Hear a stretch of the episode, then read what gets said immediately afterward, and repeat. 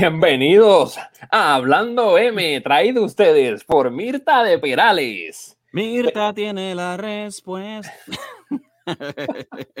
Este es tu programa que tenemos tus secciones favoritas, temas de interés. Qué mierda. Para, papi, ese es old school, ¿oíste? Ese, es, el, ese es el, libreto genial de, de televisión. Sí, old school, radio old school, televisión old school. Traído ustedes por Siempre, siempre estamos chisteando con esa mierda. El champú de leche de Mirta. que te ayuda a tener el cabello más lustroso. Mirta de Perales tiene un champú de leche, ¿verdad? Sí, mano. Sí, papi, eh, sí, la gente le encantaba ese. Eh, pero nada, este, bienvenido. Hoy vamos a estar hablando un montón de temas súper interesantes o no interesantes que nos gustan a nosotros. Y si te gustan a ti, pues mejor. Exactamente, mano. Y como siempre decimos, si estás viendo esto en vivo o escuchándonos en podcast si estás viéndonos en vivo, dale share. Si estás escuchándonos en podcast, suscríbete ahí a Apple Podcast, Spotify, YouTube, donde sea que nos estés viendo. Y, mano, los que están ahí, gracias por estar con nosotros. Como siempre, vamos a estar hablando de Old Mike, de la película nueva de M. Night Shyamalan. Vamos a estar hablando de Blood Red Sky, la película que salió en Netflix y que era, estuvo número uno en la plataforma esta semana. Eh, vamos a hablar de un par de noticias que salieron chéveres también, como la noticia de que Blumhouse adquirió los derechos de, para realizar una, nueva trilogía de El Exorcista. Eso ha, traído, mm. eso ha traído cola, eso ha traído bastante cola por ahí. Este, y de par de cositas que vimos, mano. Así que con qué arrancamos, Mike, con qué arrancamos hoy. Hermano, vamos a hablar de Old, vamos a empezar fuerte. M. Night. M. Night Shyamalan. En español viejo, viejo. Del director M. Night Shyamalan. La vimos, la vi en el cine, tú la viste en el cine también. Sí. Eh, obviamente, ahí donde único que estaba, by no está streaming en ningún. Exactamente. Incluso, no sé si a ti te pasó, no sé si en tu cine pasó, pero antes de la película hay un mensaje de M. Night. Sí, Sí, y eh, hablando directo al público, soltando que esta es la mejor forma de ver las películas y que estaba contento de que solamente fuera en el cine. Como que exhortando a que la gente vaya al cine a ver películas otra vez. Exhortando a la gente que vaya al cine y dándole las gracias a la gente también que, asistió. O sea, eso es un esfuerzo. Y no es el primer director que he visto. ¿A cuál otro director? Eso si no te ofrece una vacuna con el popcorn. No te ofrece una vacuna, no te ofrece un, un voucher, papi. Exacto. ¿Cómo viste O de M. Night? Mano, yo estaba esperando esta película por la sencilla razón de que sí, M. Night Shyamalan en los últimos años ha tenido mucho, muchos proyectos que no han sido eh, bien recibidos por, tanto por críticos como el público en general. Eh, pero como quiera, es un director que siempre causa como esta expectativa por, ¿verdad? Sea bueno o malo, para bien o para mal, con lo que va a traer. Y O, desde que salió el trailer, me llamó la atención también contando que tenía excelentes protagonistas. Tenía a Gal García, tenía a Alex Wolf, eh, tú sabes, tenía este corillo que me llamaba la atención la película. ¿Cómo la viste, mano? ¿Cómo la viste? ¿Te gustó? ¿No te gustó? Hermano, la película tiene como, como la, descripción perfecta son luces y sombras. Como que las partes que, que, te, que están como creepy, pues pues creo que hizo bien su trabajo, pero hay muchas partes que no, mano. Es que M. Night, yo no sé qué es lo que él tiene, tiene una magia de hacerte volver a ir a ver el cine, aunque su última película no haya servido, ¿me entiendes? Como que ese tipo de director que tú le sigues dando la oportunidad. Exacto. Eh, pero como que, mano, me pasó algo bien raro con esta película y fue que cuando salí no sabía si era buena o mala. Cuando, sal, cuando terminaste y saliste, terminaste de ver. Salgo de la sala y la estoy analizando y yo, ¿esto es una película buena o una película mala? ¿Sabes? Y eso para mí es peor porque como que no, no sé, no sabía cómo interpretarlo porque aunque hay cosas que logra bien, como lo que te dije, la, la, la, la tensión, las ciertas escenas que, que, se vuelven más como casi terror o horror, ¿verdad? Eh, pero volvemos a, a la receta de M. Night de hacer eh, un twist y entonces los twists ya como que son medio cheesy para mí de él, ¿me entiendes? Ya están como que, ok, cool. Eh, no sé. Eh, es lo que te digo. Yo estoy como que on defense 50 y 50. No sé si es buena o mala. Me quedé como que en el in No sé qué, qué piensas. Sí, Bueno, yo creo, yo voy a hablar primero de lo fuerte de la película. Yo creo que eh, Shyamalan tiene un estilo. Él es un, un, director y un cineasta duro, técnicamente duro. Él sabe lo que está haciendo en, eh, me refiero técnicamente, ¿verdad? Yo creo, y yo creo que, creo que a lo mejor en los últimos trabajos de él, él se ha enfocado más en eso, precisamente. Más que en la historia eh, más que en los personajes o más que en dirigir a los mismos actores, se ha, dirigido, se ha, enfocado un poquito más, ¿verdad? A los tiros de cámara, los movimientos, cómo crear una escena de suspenso. Eh, lo fuerte de la película para mí son los movimientos de cámara, mano, los ángulos que él tiene, hay, ese movimiento, ese panning que él hace a veces, ¿verdad? De escena en escena, brutal. Son cosas que me encantan que él hace este, y ayudan a las escenas de suspenso.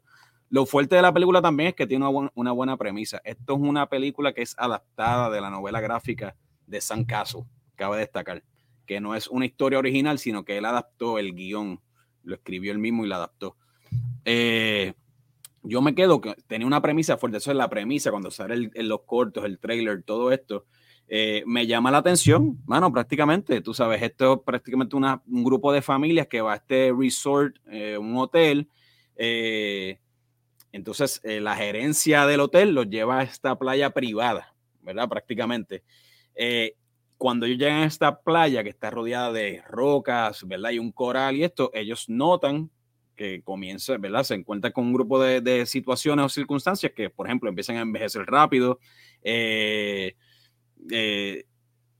si, la mayoría de estas personas están enfermos también, se acelera también el proceso de esa enfermedad la premisa está súper cool y la forma, cuando tú me hablas a mí de tiempo en una película, ¿verdad? Creo que en la película 30 minutos eh, es eh, un año era. 30 minutos era un año, algo así era. No, 30 minutos eran 7 años, 7 años, algo así era. Me recordó un poquito casi a Interstellar. Eh, un poco. la premisa es súper cool. ¿Qué pasa? Yo creo que lo débil de la película, precisamente, no es la forma en que, lo, eh, que no es la actuación, no es la actuación de los actores. No, tienes a Guy García Bernal, tienes a Alex Wolf. Yo creo que es la forma en, que, en la cual Shyamalan los dirige. Había escenas que yo pensaba que yo que la intención de él era crear suspenso en esas escenas, la cual me daba un poco de risa. No sé si te pasaba lo mismo. Bueno, pues mira, este, y ahí, ahí vamos por eso yo no sabía, porque como te digo, una película con, la temática que tenía era como para tomarla más en serio. Y hubo dos, eh, especialmente como tres partes en las que no solo yo fue tan cheesy como que las líneas y eso, que me reí, me salió una carcajada. Por eso, exactamente. Y entonces cuando yo miro para el lado, la gente se está riendo. Y yo digo, yo no creo que ese haya sido el propósito de, esa escena, porque era una escena actuada seria, ¿me entiendes? No, ah, hubo uno que otro chiste, sí este, por ejemplo, el, el, muchacho afroamericano que hace el chiste de que ah, ahora le gustaría tener la piel de negro. ah, sí. No, me dio. Porque están envejeciendo japo y se están jugando. Me reí con el nombre del pues, pues, personaje del afroamericano. Exacto. Mid-size mid -size sedan. Se llama. Yo, me, yo fui el único que me reí en la sala del cine, pero a carcajada limpia. Pero, mano, hubo partes serias que daban risa. ¿Me entiendes? Correcto. Y yo como que, ok, este, pues algo no, no, no, no cuadro aquí porque no era la intención, yo lo dudo, ¿me entiendes? Exacto. Eh, eh, por eso te digo, como que ciertas partes fueron cheesy, como que, ok, cool. Eh, y M. Night es su estilo, obviamente él es irreverente en ese sentido, él es, él es fiel a su estilo y eso hay que admirarlo, ¿verdad? Que no lo cambia por nada. Con que la crítica y que la gente le tira duro y eso. Eh, que lo de él son los twists y eso, tú sabes, pero como que, tú sabes, el twist estuvo medio estúpido cuando te pones a pensar, porque, ok, eh, vamos a spoiler alert, ¿verdad? Spoiler alert, por si acaso. Este, cuando hacen el reveal de que era una compañía médica haciendo estos tests, ¿verdad? Con, ellos en la playa.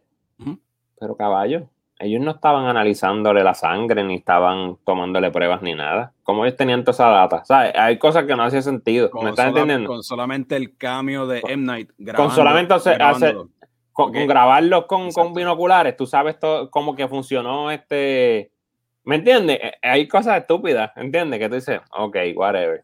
Pero típico del, de Shyamalan, ¿verdad? Siempre, siempre te quiere, ya casi lo esperas, ese twist. Ese, lo espera hay algo más allá de lo que está pasando dentro de, la, de circunstancia. Un dato curioso también es que en la primera película, Shyamalan es de Filadelfia, eh, Pensilvania, y todas sus películas eh, son basadas en Filadelfia o alrededor de Filadelfia, Pensilvania, ¿verdad?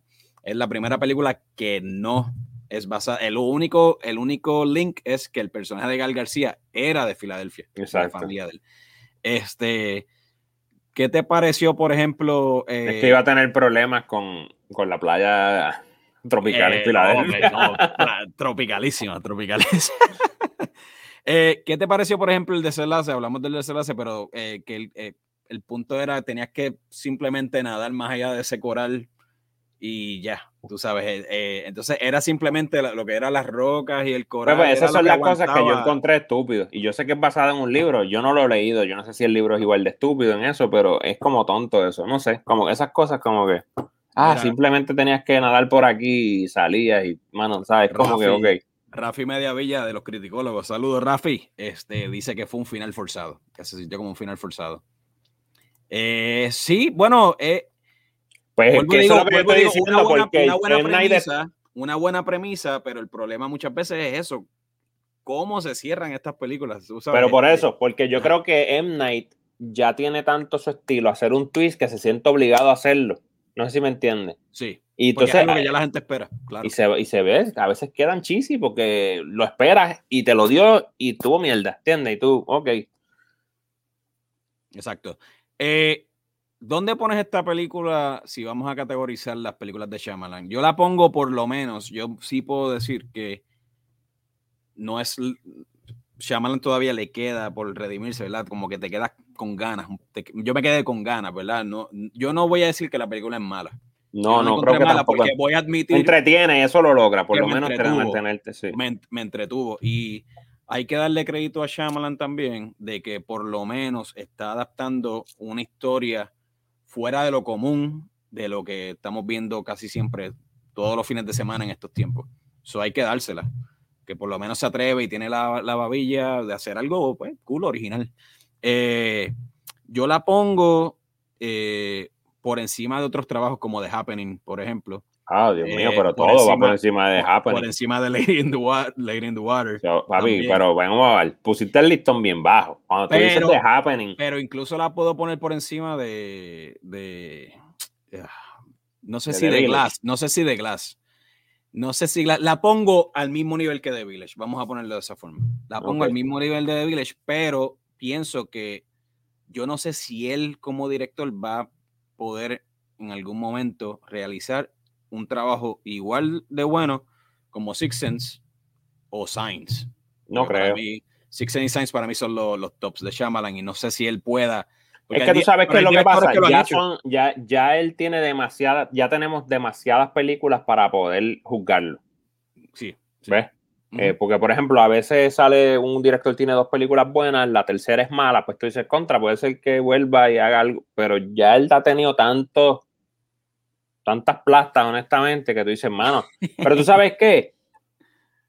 Es que M. Night es raro, mano. Es que él tiene un estilo tan único eh, que es como 50-50. Tú ves una película de él y puede ser que esté brutal y la próxima está bien basura y la próxima buena y la próxima basura y eso, yo no sé, eso es como inconsistencia, es lo que yo noto en el, sí, Sí, exacto. Y lo que es sorprendente también que pues le siguen financiando las películas. Porque, ah, no, sí, porque después que la gente vaya, a ellos no le importa tampoco. Y by the way, fue la película más taquillera este pasado fin de semana también. Destronó a Black Widow de la taquilla.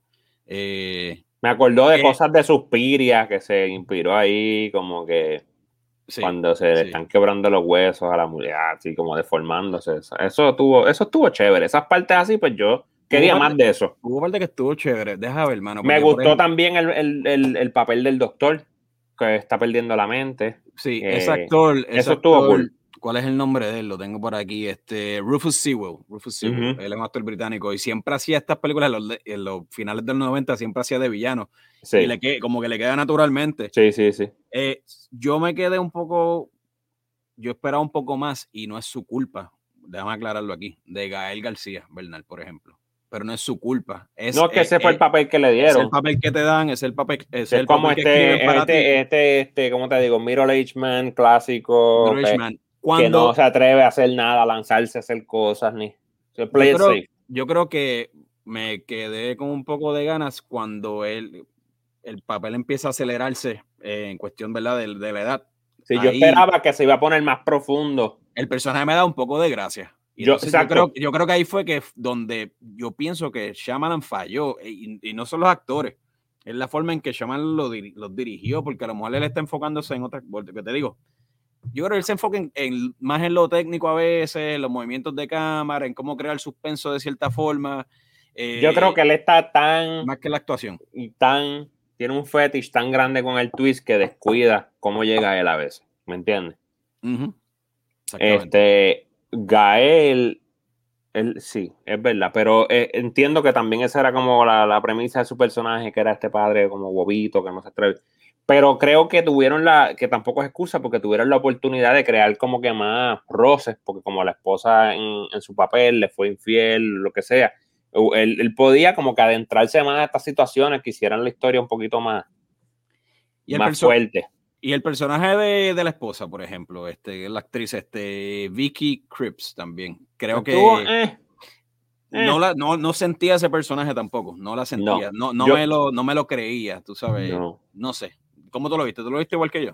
Eh, lo ve igual. Me gustó más el, personaje del hijo, de Wolf. Este, este, Alex Wolf. Alex Wolf viene rompiendo. Viene rompiendo. Sí, es verdad. Ese, hay que estar vigilándolo porque hace poco vi Pig y ese es el, el, protagonista con, o secundario con, con Nicolas Cage.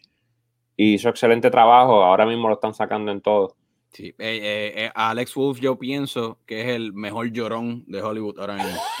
el mejor llorón de Hollywood. Hace excelente trabajo. No, pero es, buen actor. En Hereditary, por ejemplo, hizo un, trabajo cool. No he visto Pick todavía. que es bien joven, que tiene una carrera larga por delante de él, ¿entiendes? A menos que se empiece a meter pasto y perico y tú sabes, y pierde el control. Pero anyway, no le, no, le deseamos que lo mejor. Mira, por ahí está Yadiria Dávila. Saludos, papi. Nos envía saludos. Yadira, what's up? Zumba. Eh, Mira, a ver, lo mismo que estaba diciendo, diría dice que ella piensa que no supo proyectar la complejidad de su personaje, la actriz. Me eh, entiendo que te refieres a la actriz, ¿verdad? Ya diría. O sí, eso mismo. Eso mismo. Es como que ella está enferma, ¿verdad? Tiene eh, cáncer terminal, un tumor, este. Y desde el principio, si tú lo notas, la interacción entre ella y, el personaje de Guy Perdóname, un tumor no. Tenía una calabaza adentro. tenía una bola de baloncesto adentro exacto. no, e, esas cosas tuvieron media estúpidas porque la explicación fue como, e, e, ¿entiendes? Que eso de que, pues, este, por ejemplo, te abrían este, la piel y se, y se sanaban el momento. Es como que. Bro, y, y Shyamalan también, eh, había algunas líneas también que eran, la hacían cursi, un poquito cheesy también. Que te voy a decir algo. Yo siempre como que me río, pues me reía con lo de él haciendo los cambios, pero mano, él es malísimo como actor, mano. Sí, y, yo creo que esta película es donde más participación tiene. Sí. Con, eh, Shyamalan con su cambio. con su cambio. Él es el que los lleva a ellos a la playa y él es el que los está grabando, ¿verdad? En el experimento. Mano, es que, es que, es que él no actúa, ¿sabes? Él es su voz, él siempre es igual el personaje en todas las películas. A mí es como un deseo reprimido como Tarantino, ¿verdad? De ser actor o forzar ser actor y tú salir en tus propias películas, pero al final como que...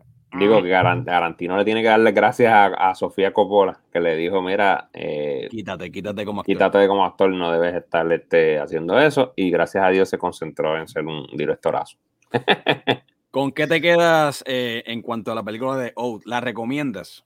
¿La pues, recomiendas? Pues, yo la, como todo eso este, se puede ver, ¿me entiendes? Te vas a entretener, he visto películas que recientemente que sí es botar el dinero. Esta, pues, no, pues, sí, depende. Es que va a depender lo que te digo. Yo me quedé 50-50. Eh, es que, me sorprendí porque yo no leí. Sí, mano, te quedas como que con ganas, mano. Tú como que, mano, me la disfruté, pero ah, le falta algo, le faltaba algo, mano. Le faltaba ese momento, ese cierre. Eh, también cuando involucras al final al policía que estaba en el resort entonces, nada que ver. El helicóptero. Es que lo te digo, ese cierre estuvo bien estúpido. El helicóptero regresa a la playa donde ellos estaban y después se van otra vez. Y entonces hay, hay un par de líneas cheesy. Vuelvo y te digo, me quedo, me quedo, me quedo con la premisa. Yo me quedo con la premisa de la película, que era una muy buena, que a lo mejor no fue muy bien ejecutada. Eh, me quedo con lo técnico, vuelvo digo, Shyamalan es un excelente director y sabe manipular lo técnico, ¿verdad? y sabe cómo dirigir o mover, o, ¿sabes? Utilizar la, cámara, la cámara y eso estaba pero, había tiros cool y todo eso. Pero falla dirigiendo a los actores. los descuida. Los descuida. Los descuida a lo mejor por, o por, por ¿verdad? Poner su enfoque o su foco. Pero que también en la historia, a mí eso fue lo que me, me, me pues como que me, me desencantó al final, que es como que detalles bobos, como lo mismo. Este, no podían ni salir de las piedras, pero sin embargo el helicóptero puede volar por allí. Eh, ¿Me entiendes? La compañía está haciéndoles pruebas como si fueran ratas de laboratorio, pero nunca le cogen ni un examen de sangre. O sea, sí, ¿cómo tienen la data de que están funcionando sus medicinas? Está, ¿sabes? Es como que. Eh. Exacto, es como dice Yadiri aquí, mira, en, en, Facebook los acercamientos de la cámara están sick, o sea, están cool. Exacto, técnicamente, por ejemplo, cuando el personaje de Gal García comienza a perder la vista Todas esas cositas, todos esos elementos técnicos, Shyamalan los, los, domina cómodo. Yo creo que él, él, sería hasta un mejor ahora mismo en este momento cinematógrafo, DP, de lo que es director. Eh, Pero que tú sabes que, que por ejemplo, la vejez en sí es bien compleja y todo el mundo la maneja de, de, forma distinta, ¿verdad? Cuando se empiezan a encontrar con, con todas estas eh, ¿verdad? Condiciones y la, em, la, mente, que tú empiezas a sentirte, mira, estoy envejeciendo, el tiempo, empiezas a pensar distinto y tú... Y él pudo haber jugado mucho más con todas esas complejidades, ¿verdad? Del ser humano cuando está envejeciendo. Y fue como bien superficial, ¿no? Que vuelvo, que vuelvo y digo, lo trata de transmitir. Había, habían partes cool, por ejemplo, el personaje, eh, el doctor, el cirujano, o el Creo que fue el, maestro en cuestión de que estaba perdiendo la mente y como que actuó cool, en verdad que sí. Pues ahí ya tú empiezas a notar y apreciar que... Gael y la esposa fueron, como para mí, los más... los más mm, ¿Entiendes?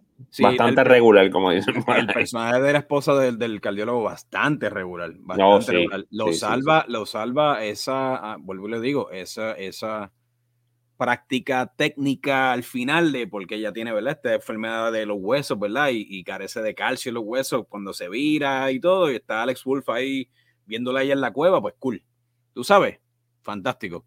Pero esas escenas por momentos te daban gracias. Pero es que es lo que te digo, hubo cosas, hubo cosas cool y estaba interesante el tema, pero por ejemplo, el bebé, mano. El bebé, sí, sí. Oh, y ya está muerto y ya está en polvo. Sí, y entonces la. se te olvidó que como el tiempo va tan y no le diste la teta, pues se murió de la justificación es que La justificación es que no le dieron la atención suficiente a ese bebé y murió de amor. ¿De qué murió el bebé? De amor. cabrón, no da atención. No, mano, fue porque no le dio la teta. Ay, por Dios, mano. Esas cosas son como too much para mí en un libreto. ¿Tú me entiendes? Yo, mano, en serio, bro. Estamos así de cheesy. Ahí yo me reí. Yo dije, mano, el bebé, mira qué brutal, eso está cool. ¡Ah! Está muerto. Es una película. Vuelvo y digo, mano, le doy el crédito a Tarantino. Le doy crédito a Tarantino, a Tarantino, shit, a Shyamalan Hablamos de Tarantino tanto la semana pasada que, tengo que sacarlo de la mente. le doy crédito a Shyamalan por eh, tratar de tener la babilla o tener la babilla de hacer algo diferente. Pues tú sabes que yo no le voy al crédito. porque ¿qué número de películas es esta de él? Bueno, esta es como su película número 8, posiblemente. Hay que tener más. Bueno, eh, nada, más, nada más con la trilogía de Glass 3, más tiene Devil, más tiene Six Sense, más tiene Science, más tiene The Happening, mano, chacho, tiene, son más de 10, son más de 12, yo creo. Y, de, The Happening, mano. ¿Me entiendes? él ha tenido suficiente carrera como para no hacer películas así. Sí, Sí, vuelvo y digo, vuelvo y resalto, lo interesante es que los estudios siguen financiándole las películas a, a, Pero acuérdate que eso no es un buen barómetro porque los estudios, mientras puedan sacar su inversión, a ellos no les importa qué mierda tú pongas en la pantalla. Esa es la verdad. Mira, como director tiene 18, 16, perdón, perdón, aquí, 18 créditos. Por eso te digo, ah, mano. Porque lo que pasa es que, pero aquí estamos contando Servant, que by the way, Servant es excelente producción. Eh, sí, sí, en verdad está bien hecha. Está bien hecha, está muy es lenta, con conco, pero bueno. Es lenta, pero si a ti te gusta ese slow burning thriller, está súper cool. Servant en Apple TV. So, tiene 18 créditos como director, eh, pero eso es contando Servant. Eso es contando Servant. Eh, mira, por aquí ya diría dice que la mejor película de Shyamalan es Unbreakable. Está en la top 3, está en la top 3 definitivo. Eh, eso es un buen ejemplo, Unbreakable es un buen ejemplo de un buen twist. ¿Me entiendes? Bueno, lo, igual, ah, igual lo que es Science, igual lo que es The Six Sense. The Sense, exacto. Eh, yo creo que esas son tus. Esa es su carrera, ese es su estilo, ¿verdad? El, twist, pero a veces el twist está bien estúpido, tú sabes. Sí, sí. De hecho, él las hizo corridas, esas tres de Six Sense, Unbreakable y Science. Tú sabes, él, esa fue su racha. Ese fue su pick. ¿Qué pasa? Cuando tú tienes esa, esa, eh, eh, cuando tú estás en ese creative mode por tanto tiempo, digamos que eso fue un lapso entre el 98 y el 2000. En dos años él te hace esas tres películas. Six Sense, Unbreakable y Science. En un lapso de dos, tres años. Eso se llama Peak Early. peak Early y Die of Early, tú sabes. Exacto. Eh, de acuerdo contigo, ya diría, Servan está brutal. La serie de Servan está brutal. Es un, un, slow burner, es lenta, pero la actuación, y mano, vuelvo a digo, él es un genio técnicamente un genio porque la cinematografía de Servan está salvaje.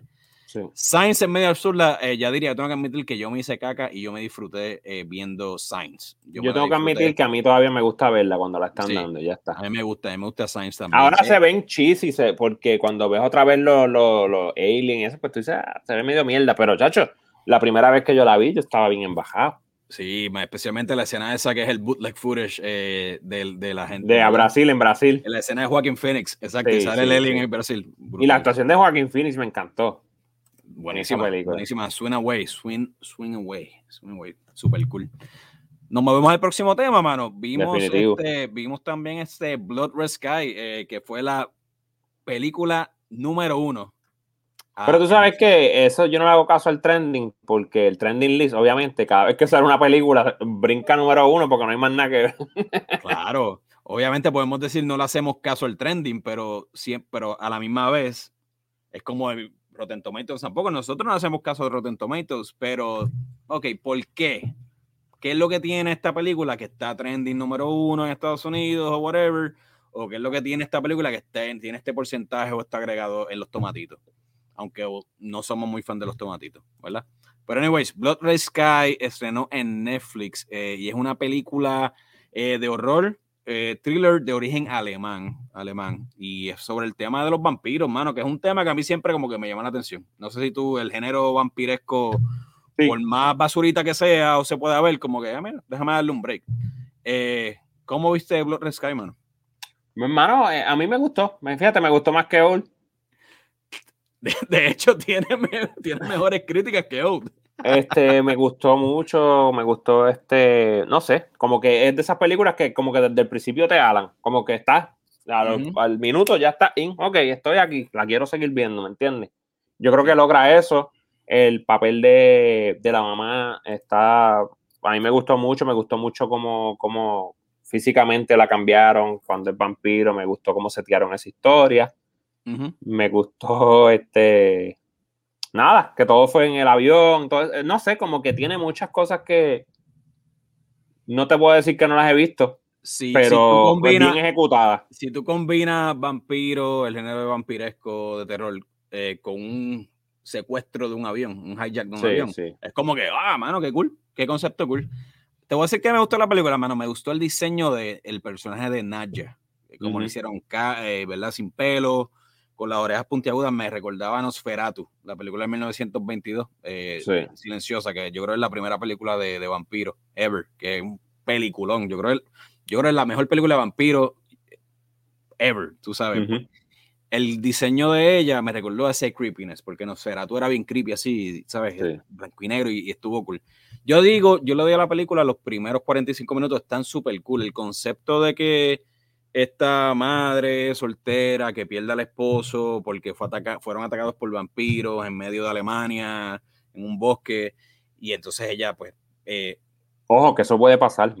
Ojo, que eso puede pasar, Que ella va, se va en un viaje transatlántico de Alemania a Nueva York para tratar de encontrar esta cura, ¿verdad? Pero entonces da la casualidad que se encuentra a estos secuestradores en ese avión. Hace un hijacking. hace un hijacking, un concepto súper nítido, súper nítido. Entonces, eh, cool, mano.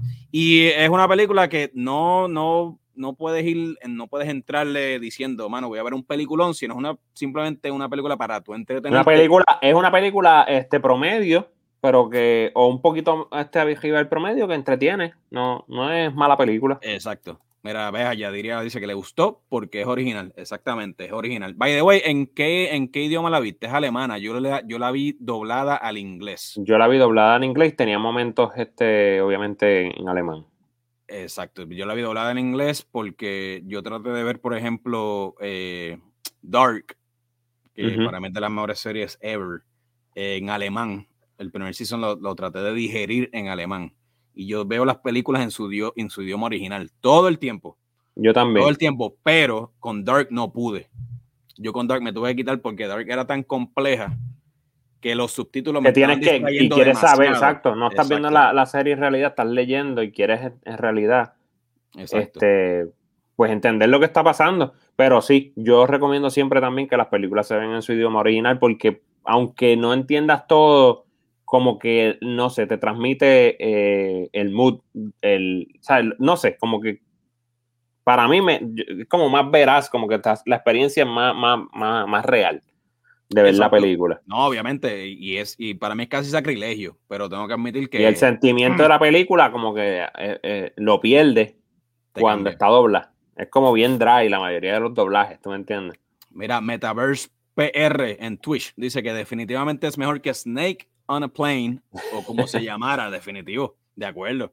Tú sabes, no tiene, e, es una película que se hace con un tema, se, el tema se toma con seriedad, ¿verdad? Este, versus Snake on a Plane, que puede parecer por momentos cómica, aunque esta película también tiene sus elementos que te causan gracia por lo que es o por cómo se realiza, pero, pero estuvo entretenida, mano, tú sabes, este, y es una, eh, película extranjera que está súper cool. Eh, eh, ¿Sabes? Fue entretenida. Creo que cuando se empieza a propagar la infección de vampiros en todo el avión y qué sé yo, empiezan los ataques, como que la película como que se cae, no sé, como que se vuelve el mismo cliché de siempre. No sé si tú lo viste de esa forma. Sí. Yo esperaba más que ella se quedara como el único vampiro dentro del avión y en verdad se puso... Eh, yo lo hubiera hecho mejor, ¿verdad? Sí, ¿verdad? Esta es mi idea. Yo lo hubiera hecho mejor. Ella que se quedara como vampiro solamente y de verdad tuviera que luchar contra estos terroristas dentro del avión, ¿verdad? Este, pero nada. Mira, Yadiria dice que odia los doblajes. Nosotros también, Yadiria. Los doblajes, eh, sí, no somos fan.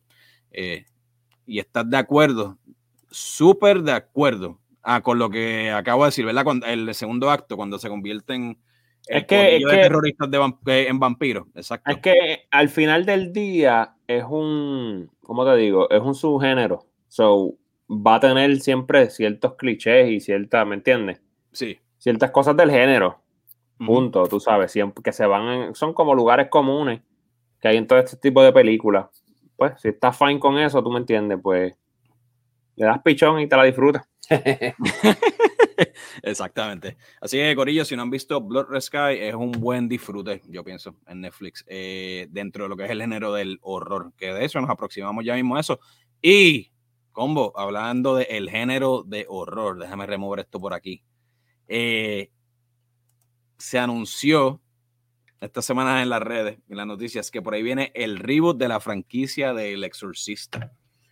Eh, las redes explotaron con esta noticia. Eh, un par de gente diciendo, ¿cómo es posible? Blasfemia, este y lo otro. Y hubo gente que estuvo de acuerdo con la noticia.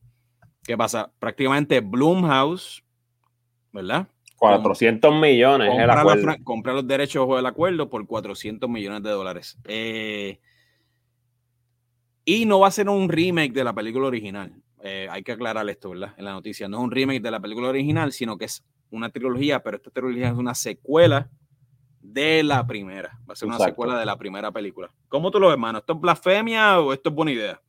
Es, eh, yo creo que las dos. Es blasfemia y es una buena idea. No, me voy a explicar por qué, porque es una blasfemia, mano. El exorcista es, es un mega clásico. Este, Eso revolucionó el género del terror a otro nivel, tú sabes. Yo me acuerdo de esa primera escena, todavía me marcó, ¿sabes? Yo me acuerdo de eso, de esa primera escena de esa película, todavía yo me cago, A este nivel. Eh, so, para mí esa película es intocable. Ahora, después de haber leído y teniendo en cuenta que va a ser basada, o sea, como una, como, una secuela en trilogía, Pues, mano, digo, pues después que no toquen la historia original, pues no me molesta. Si fuera un remake, estoy totalmente en herejía y no estoy de acuerdo que la hagan, ¿me entiendes? Punto. Pero como es otra cosa, y honestamente a mí me ha gustado lo que ha hecho Blumhouse, pues tengo que darle la oportunidad. Por eso estoy entre las dos cosas. Es herejía, pero también pues estoy como intrigado de qué va a hacer Blumhouse con eso. Correcto. Yo también, mano, este aquí está la línea bien fina de la nostalgia, ¿verdad? Y aquí entra el purismo del cine, ¿verdad? Este, no, eso no lo puedes tocar, esto y lo otro. Y eh, estamos hablando del Exorcista, eh, eh, fue dirigida por William Friednick, posiblemente uno de los directores más duros de los 70. Un tipo con range, porque él te hace El Exorcista y te hace The French Connection. Un range salvaje. Cuando tú hablas de películas así, especialmente del cinema de los 70, que lo hablamos un poquito la semana pasada, que fue una década brutal para el cine. Eh, obviamente tú dices, no la toques, al, igual que puedes decir, si alguien viene ahora mismo y dice, eh, vamos a, compramos este, eh, la franquicia o le compramos un par de historias más o derechos a, la, al estate de Mario Puzo y vamos ahora también a seguir con una trilogía de Godfather. Ey, ey, ey, ey, Horrible. no lo lleves para ahí. Pero esta es la diferencia entre, pero escucha el punto al que quiero llegar. Godfather funciona casi como una trilogía perfecta, intocable. Aunque mucha gente odie la 3, yo no odio la 3. A mí me gusta hasta la tercera Godfather. ¿Sabes? Con todo Estoy de acuerdo. A mí me gustó mucho. a mí me encantó, ¿sabes que a mí me encantó cómo metieron el tema de la Iglesia Católica en la historia? Eso pues me gustó. Pues con todos sus defectos, a mí me gusta la trilogía en general de Godfather. Pero El Exorcista, su trilogía no fue perfecta. Bueno, quita esa foto, mira, ya me da miedo, me está mirando a los ojos. Pero tiene que te estoy diciendo, tú sabes, te entiendo, su trilogía no fue perfecta. Entonces, la primera está bien, la segunda tú la puedes borrar de la faz de la tierra por siempre, por la eternidad, y la tercera, eh, tú sabes, y fue una franquicia que muere rápido y la única que trasciende es la primera película. Creo que Ellen, Ellen Burstyn es la única que es la que hace de la mamá de, de Regan, del personaje Linda Blair, la, de, la, niña que tiene el, demonio por dentro, es la única que va a regresar a este reboot de la franquicia. Linda Blair, que es la que hace la niña poseída, que está ahí en la foto en la pantalla, ha negado que vaya a regresar para este reboot. Bueno, a mí eso yo he estado escuchando que sí, por todos lados, pero si ella lo negó. Ella lo negó. Ok, ok. pues eso quiere decir que va a salir. Y, creo que no va a no quiere spoiler. Exacto, sí, exacto. No quiere revelar que va a salir, exacto. No, este, definitivamente ya Pero mira, yo creo que cuando tú ves lo que ha producido Bloomhouse, yo digo que, pues, dentro de todo, está en buenas manos, ¿sabes? The Invisible Man recientemente, ellos produjeron Get Out, ¿sabes? Eh, las de Halloween en los reboots que fueron buenos o algunos de ellos por lo menos. De hecho, que va a estar a, cargo es el de, el de Halloween Kills, creo que es. Cuando tú ves las películas que ellos han, han traído, yo creo que son las manos este, como te, ideales para poder manejar la producción de esta película. Aunque volvemos a lo mismo, siempre y cuando no toquen la primera. No, no, no, pueden, no pueden tocar la primera ya diría, de acuerdo contigo, Godfather se evalúa como excelente, buena y buenísima. Esas películas son intocables, Godfather. Eh, yo le daría la oportunidad al reboot del Exorcista. Eh, creo también que a veces estos proyectos, aunque la gente esté en contra de ellos, porque volvemos a lo mismo, por, el purismo del cine o la nostalgia, eh, lo que hacen muchas veces es promover y darle un boost a la original. Crean fiebre otra vez, tú sabes, por la original. Tú sabes, lo mismo que pasó con George Lucas hizo Star Wars en los 70, la primera bueno, no es por nada, pero estaba jalando, pero me está dando, me estoy cripeando con la foto. Está y te está mirando bien Está mirando a los ojos, caballo, mira. Corillo, así que, mano, este, esperen, 400 eh, millones, 400 millones. ¿Sabes cuánto costó la primera Exorcista en, eh, hacerse? Costó 11 millones nada más. Que pase tiempo era mucho, pero, pero exacto, pero eh, cuando lo comparas con los... Era mucho, era mucho por la inflación, claro. Pero con lo, el dinero que se está moviendo hoy día es increíble, man. Pero te lo digo porque ¿cómo tenemos que medirlo? Por el resultado. Ellos con 11 millones, que era mucho para ese tiempo, sin CGI, eh, simplemente con elementos técnicos y prácticos y elementos visuales prácticos, lograron hacer la mejor película de terror de todos los tiempos, en mi opinión. Sí, sí, sí. Esta es la mejor Ahora, esto para Blumhouse va a significar un, un exitazo, sea buena o mala. Eso va a traer gente al cine, va a mover masa, a verla, tú me entiendes, fans, que simplemente le van a dar la oportunidad, este, you know. Y, y más si es una trilogía, tú sabes. Eh, sí, ya diría eso mismo. Cuando miras la foto que está puesta en la pantalla eh, y te mueves de lado a lado, la, la Uy, mano, la, verdad tipa, que. La tipa, la tipa te sigue con la mirada, con la mirada. Este, bueno, la legión le pedimos que nos digan cuántos pudieron dormir después de este episodio. Pero tú sabes que escena era más creepy para mí también cuando al final sale el diablo, de verdad. Esa máscara, esa cara blanca al final en, en El Exorcista. Eh, cuando posea, ¿era Father Karras era él? ¿O cuál era el personaje del, del, cura joven? Papi, yo, yo me embarraba. Y yo vi esa película escapado ahí con mi hermana, tú sabes, como con 8 o 9 años, y nosotros la poníamos ahí en masoquista. Mano, que tú sabes que los padres de nuestra época eran sketchy. Vamos a hablar claro. Mami, no te sientas mal, pero en verdad eran sketchy. Lo que pasa es que los padres. Porque tenían esas películas, no había censura, tenían esas películas en la casa, ¿sabes? Yo las veía. Padres, los padres de nuestra época iban al videoclub rentaban la película y esa era la película de, de la familiar de ese día. O sea, El Exorcista era la película familiar de ese día. Pues yo me acuerdo en casa estaba Seven Sign, había unas peliculitas medias sketchy ahí que necesitaban, mira, oración, oración. ¿Cuál era la película, las películas que más veía, por ejemplo?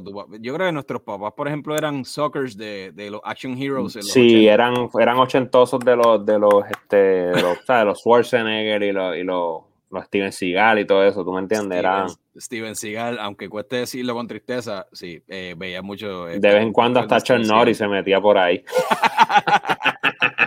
el Texas Ranger. Caballo, ¿qué más viste por ahí? ¿Viste algo más aparte de lo que hemos hablado? En el pues he estado viendo la, la, serie de HBO, la docuserie de 100 Foot Wave, que, que documenta la historia de Gareth McNamara, el surfer, y cómo él eh, llega a ser el primero en, en documentar, en eh, correr la ola gigantesca en Nazaret, que se ha vuelto ahora mundialmente reconocida. Y me gusta, mano, pero obviamente a mí me gusta ese tipo de temas. Si a ustedes les gustan así los, los, los, los documentales, especialmente de deportes o de este, cosas extremas así, lo recomiendo muchísimo. O sea, que HBO está durísimo haciendo ese tipo de docuseries y, y eso es lo que he estado viendo. Fuera de eso, pues he visitado mucho el cine, como llevo diciendo. Este, y pues Behold, obviamente, es la más reciente, que la acabamos de reseñar aquí. Eh, pero esta semana va a ser intensa porque voy a ver The Green Knight, que tengo las expectativas bien altas, so estoy preocupado que no las cumpla, pero hay que darle la oportunidad. Este, no he querido leer mucho porque quiero impresionarme, así que espero que no me falle. Eh, también estrena para la familia, para los que tienen hijos, este, John Gold Cruz, ¿verdad? Con The Rock, eh, con La Roca. Eh, también sale por ahí, ¿cuál era la otra que sale? Stillwater, Stillwater. Stillwater de, Matt Damon. Eh, que es posible que, esté. Esa va a ser, yo creo que average, pero, pero la, vemos también. So, va a tener un, el 30 de julio, este fin de semana. Buen fin el 30 de, julio es un buen, fin de semana, para el cine. Así que tome las, las precauciones de COVID y, y, mano, y vaya y apoye y vea y disfrute, brother. Que yo, mano, yo lo que he escuchado de Green Knight es que está bien, bien sólida. No hables mucho, que yo no, quiero, saber no, nada. No quiero, no quiero jinx it, no, no quiero jinx no la he visto tampoco, pero este, dicen que está bien sólida y A24 te sigue también, estos estudios pequeños, lo que es A24, eh, eh, Blumhouse, te siguen dando palos te siguen dando palos. Tú sabes. Eh, lo que me preocupa, eso, eso sí me preocupa de Blumhouse, porque Blumhouse ha mantenido medio cuasi indie, como diríamos. No, no, no es, en realidad no se puede considerar, no se puede considerar indie, pues ya se lo manejan otros budgets. Pero, pero tiene esa vibra que yo espero que con esta mega producción del, de, después de esta mega producción del exorcista, este arriba, o lo que sea que le quieran llamar, pues este, no se dañe, como que se mantenga ahí, porque ahí 24 se ha mantenido sólido con sus loqueras y su... no, y salió, sacaron, salió el trailer de la película Lamb también. Ah, sí, la vi, está súper loca, interesante la, la premisa, de verdad. Pero, que es que 24 está obsesionado con las coronas de flores? Porque la, la, la, ovejita tenía la misma corona de flores. Básicamente, si tú traes una historia donde haya envuelto una corona, te aprueban el budget. Porque corona de, Green Knight tiene corona con fuego. Aunque te voy a decir algo, la coronita de, Green Knight se ve cañona, se ve distinta. El, set design de Green Knight eh, se ve bien nítido. Se ve nítido. El, set design, la cinematografía. Espero que la película sea igual de buena que la promoción, los posters, el set design, eh, los, los cortos. Todo se ve fenomenal. como se veía old también. Yo espero que. yo espero que. Pero sí, no, pero los primeros reviews eh, o reseñas he escuchado que trae cosas buenas. Obviamente, nosotros sí emitimos nuestra opinión propia, eh, que es lo que usted debe hacer también. No se debe dejar llevar por los tomates 100%. Ni por nosotros, nosotros estamos aquí para entretenerlos y para vaya, decirle nuestra opinión. Vaya y llegue a sus propias conclusiones. Que hablando de opiniones eh, y de los tomates y de Rotten Tomatoes, eh, Suicide Squad de James Gunn 100% en el agregado por los críticos con 43 reviews, 100%. ¡Wow! 100%. Eso me, eso me parece a mí que si, eh, si llega a ser cierto que está así de buena, puede ser el, el eh, puede ser el revamp de, de DC. Puede ser lo que la trepe a DC otra vez aquí la pregunta es, hermano, ¿tú crees que DC o Warner, por, los efectos, haya aprendido, de hecho, a, confiarle en la franquicia a alguien? Porque ellos no confían en nadie. No, yo creo que no. En de la franquicia. Yo creo que no, yo creo que ya, ya cuando pasan tantas cosas así, ya es un problema de, manejo en las altas esferas, ¿tú me entiendes? Exacto, 100%. no tiene que ver con solamente con la, con la con las franquicias de DC ni eso, sino que así es que toman las decisiones arriba y se reflejan todo lo que hacen. Correcto. Mira, mano, seguimos hablando de lo que vimos. Eh, yo vi la semana pasada el documental de Woodstock 1999. Este documenta el festival eh, de Woodstock, el despelote que hubo en el 1999 en el estado de Nueva York. Eh, esto se supone que fueran los, el 30 aniversario del festival original de 1969. un documental un poco polarizante lo puedo ver para algunos sectores. ¿Por qué? Porque el documental eh, le tira, o mucha gente lo ha criticado, de pecar, de tirarle mucho al hombre blanco americano de universidad.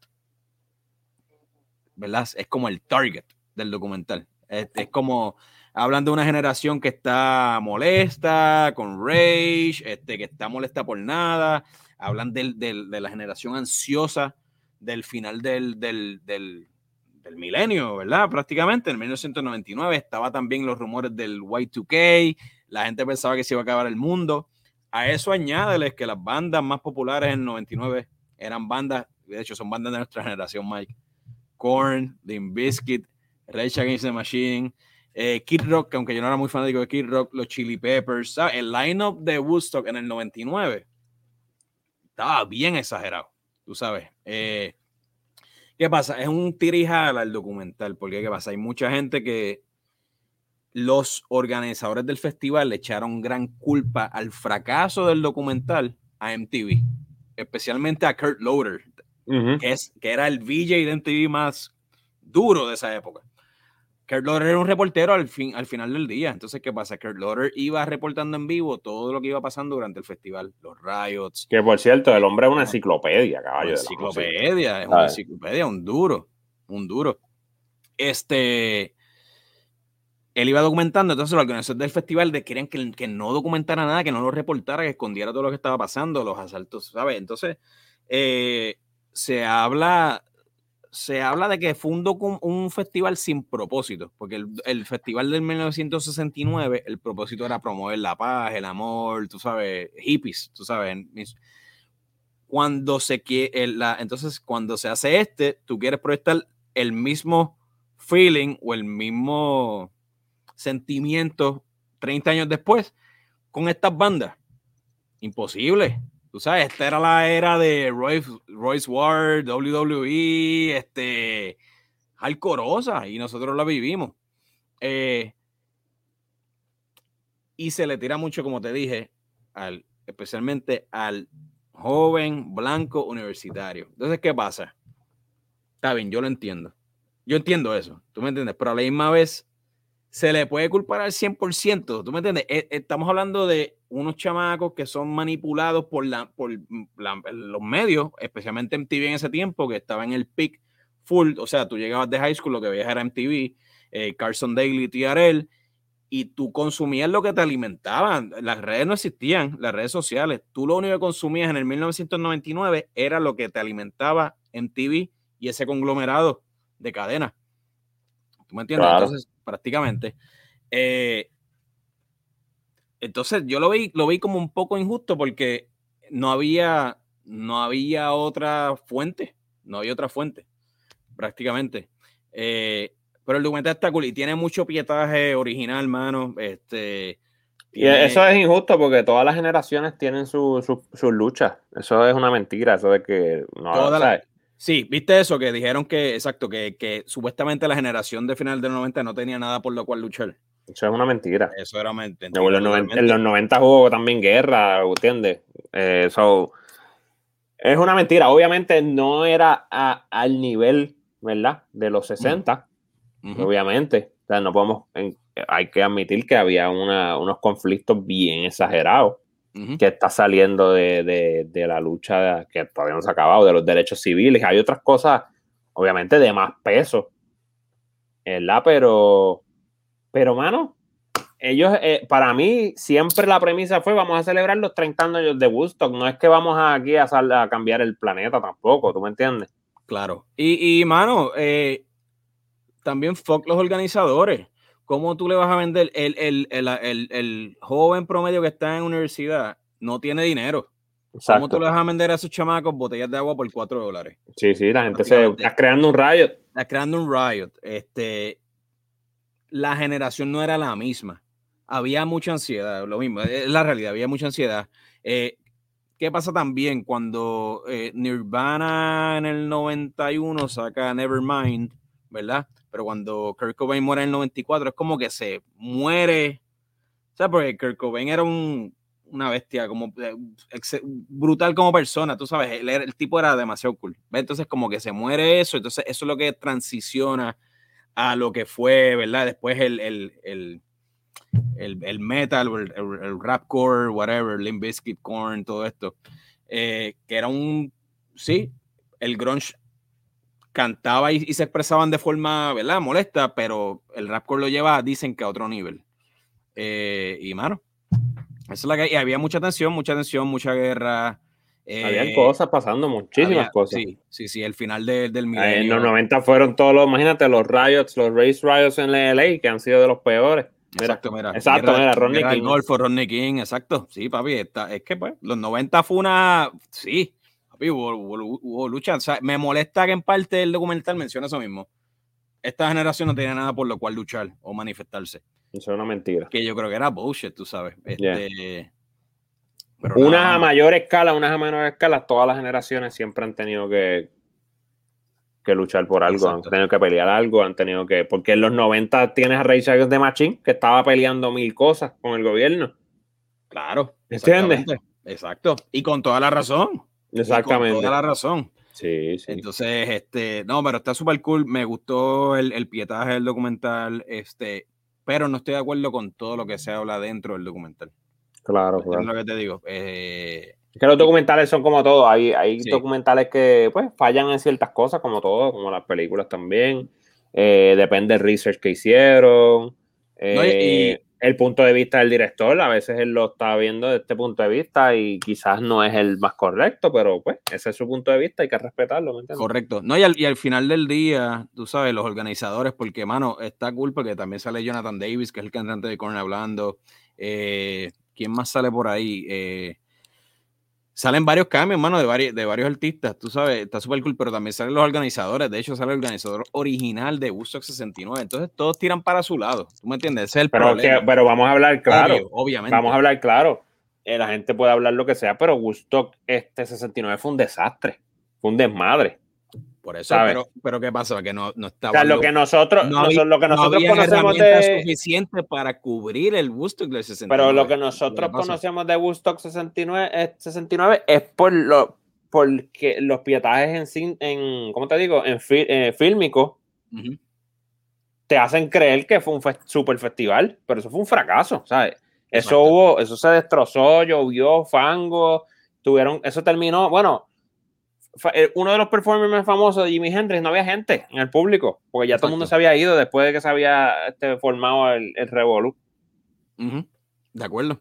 Hasta la tarima se le iba a llevar el viento completa, eso fue un desastre. De acuerdo, pero, pero un documental interesante. Esperaba un poco más, pero sí, eh, eh, me, remontó, mano, porque literal nuestra generación de high school, yo en el 99 estaba en, en mitad de escuela superior y en ese momento cuando este festival se dio, eran bandas que yo escuchaba, eran bandas que tú escuchabas, entonces, de antes, mano, en el momento tú no estás procesando lo que está pasando. Tú, estás pensando, eres parte de esa escena, eres parte, de, ese momento, no, no es hasta después que tú puedes mirar hacia atrás y analizar lo que pasó. Correcto, por lo que está súper cool, mano. Así que si no lo han visto, Woodstock 99 Music Box está en HBO Max.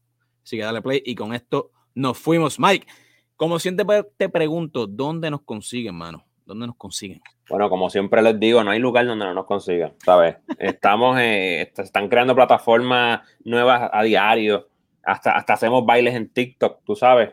Eh, nosotros literalmente estamos en, todo lugar. Tú piensas en una plataforma y ahí estamos. Estamos obligados. estamos en Facebook, estamos en Twitter, estamos en Twitch. En Twitch, mira, síganos, suscríbanse que con eso es que nosotros podemos coger dinero y, reinvertirlo en esta excelente y magnífica producción. Comprar, mejores, comprar mejores micrófonos. Y by the way, Mike, por si acaso, para que la gente lo entienda, Mike está ahora mismo trabajando on the road, en la calle. Por eso es que Mike es como Carmen Sandiego en estos momentos. Por eso Mike le estudió así.